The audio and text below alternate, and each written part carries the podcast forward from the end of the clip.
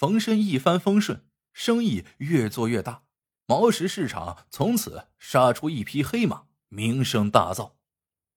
数年之后，凡是玩石头的都知道，上海滩有个大名鼎鼎的翡翠王冯老板。他们还说，冯老板看石头不开窗子，是因为他有一只天眼，只要他一开天眼。石头的五脏六腑都能看得清清楚楚，比医院的 X 光透视还厉害一百倍呢。冯生今非昔比，他买了轿车、洋房，成了上海滩的富豪。唯一没变的是那件观音玉坠，还日夜贴着他的心窝。冯生什么都不缺，心里却空荡荡的。嫂嫂为他鞍前马后张罗婚事。介绍的姑娘一个比一个漂亮，可是他怎么也提不起兴趣。一天，嫂嫂打来电话，又要给他介绍一个姑娘，说是长得貌似天仙，保证啊一见钟情。冯生知道嫂嫂又缺钱花了，便驱车前来。恰巧嫂嫂买菜去了，只见一个姑娘端茶倒水，殷勤周到。冯生看了看。姑娘眉清目秀，但没有嫂嫂吹的那么漂亮，便随口问道：“你叫什么名字？”姑娘羞涩的一笑：“毛妹。”冯深一惊，差点打翻茶水。等到嫂嫂买菜回来，冯深将一叠钞票扔进菜篮，说道：“行，就是他。”嫂嫂弄明白冯生的意思后。哭笑不得，说道：“哎呦，我给你介绍的那个还没来，这个呀是乡下姑娘，我刚找来的小保姆。”冯生主意已定，我愿意，就是他。人到中年，冯生终于结婚了。一天，阿三从边境打来长途电话，说最近来了一个缅甸老板。带来一批号称恐龙蛋的上等石头，要价很高，问冯生想不想练练。冯生当即飞往云南，到了边境小镇，阿三将冯生迎进了傣景宾馆，当天就引荐他去见那个姓华的缅甸老板。一见面，冯生就暗暗吃惊。这华老板年轻英俊，光彩照人，谈吐锋利。气度不凡，一举一动都潜藏着一种咄咄逼人的气势，看来绝非等闲之辈，千万不可小视。一阵寒暄之后，华老板一挥手，立刻有人将一个箱子打开，送到了冯生面前。冯生一看，只见十八个形似恐龙蛋的卵石整齐的排列着，心头一喜。好兆头，十八，要发。他想，如今翡翠市场行情看涨，价格一路攀升，这十八个恐龙蛋很可能是无价之宝。华老板要价五百万，并说到不砍价。冯生又是一惊，呵，胃口不小。按规矩，冯生有三天时间看货。华老板不阴不阳说道。听说冯老板会开天眼，可千万不要看花了眼。冯生决定潇潇洒洒赌上一把，玩个痛快。他看货很有讲究，先在客房门外挂上“请勿打扰”，将毛石清洗干净，放在茶几上一字排开，然后盘腿坐在地毯上，集中意念，目光死死的盯着毛石，一坐就是三天三夜。房内香烟缭绕，不许有一只苍蝇。除了一杯清茶，冯生几乎什么也不吃，仿佛进入了一个神奇的世界，独自一人与翡翠这个玉石中的精灵默默对话。说冯生会开天眼，当然呐是别人吹的。不过他确实有一种超凡的本领。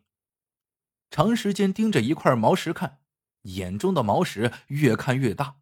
连石纹也随之放大，目光便顺着石纹钻进毛石内部，去分辨翡翠的色彩、质地。这就是翡翠王的过人之处。这一次，不知是精力衰退还是眼力不济，冯生好像觉得钻进了一个怪圈，无法摆脱。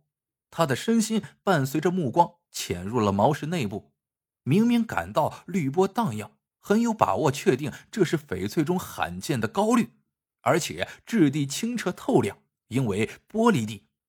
奇怪的是，眨眼之间，一池绿波又变成浊水一潭，质地模糊不清，好像还加有苍蝇屎。石头深处到处是朦朦胧胧的迷雾，让人捉摸不定。冯生还是头一次碰到这种情况，一时不知如何是好。三天之后，冯申精疲力竭，扑通倒地，面无血色。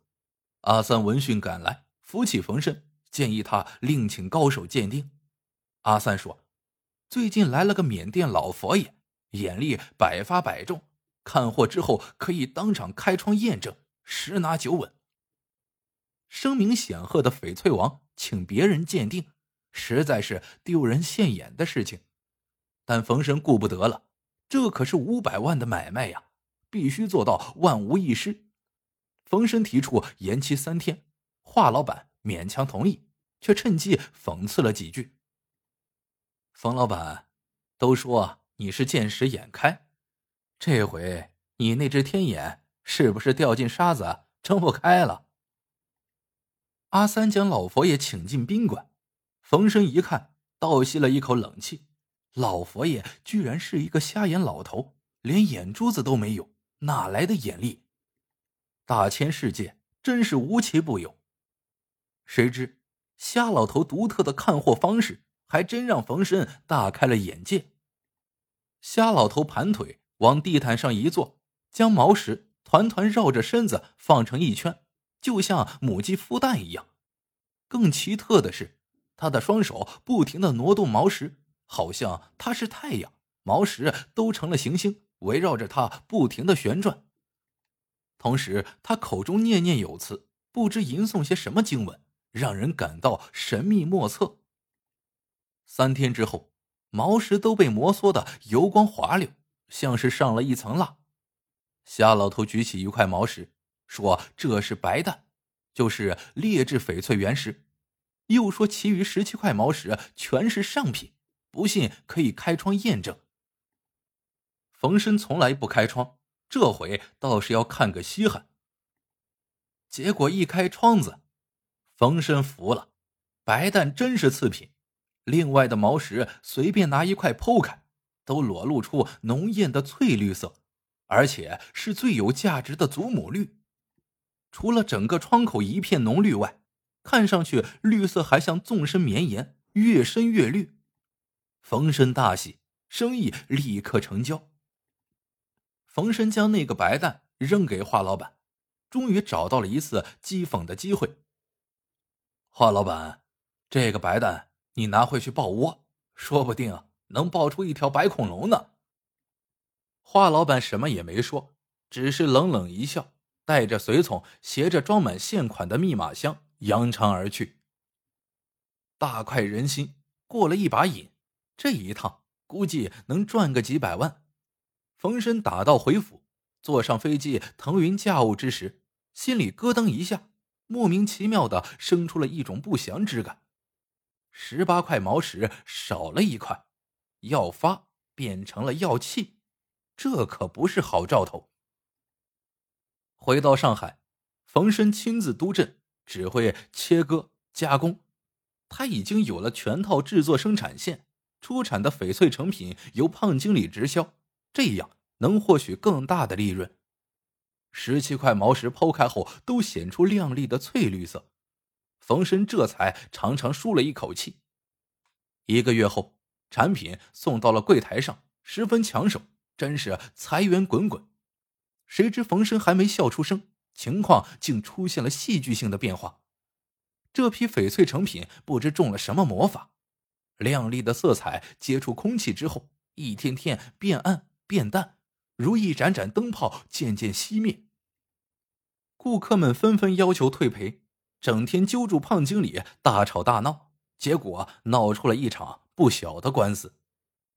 最后，经权威部门多次化验、鉴定后证实，这批货全是利用先进的激光技术在毛石上人工上色的假翡翠，作假手段极为高明，肉眼无法识别，足以以假乱真。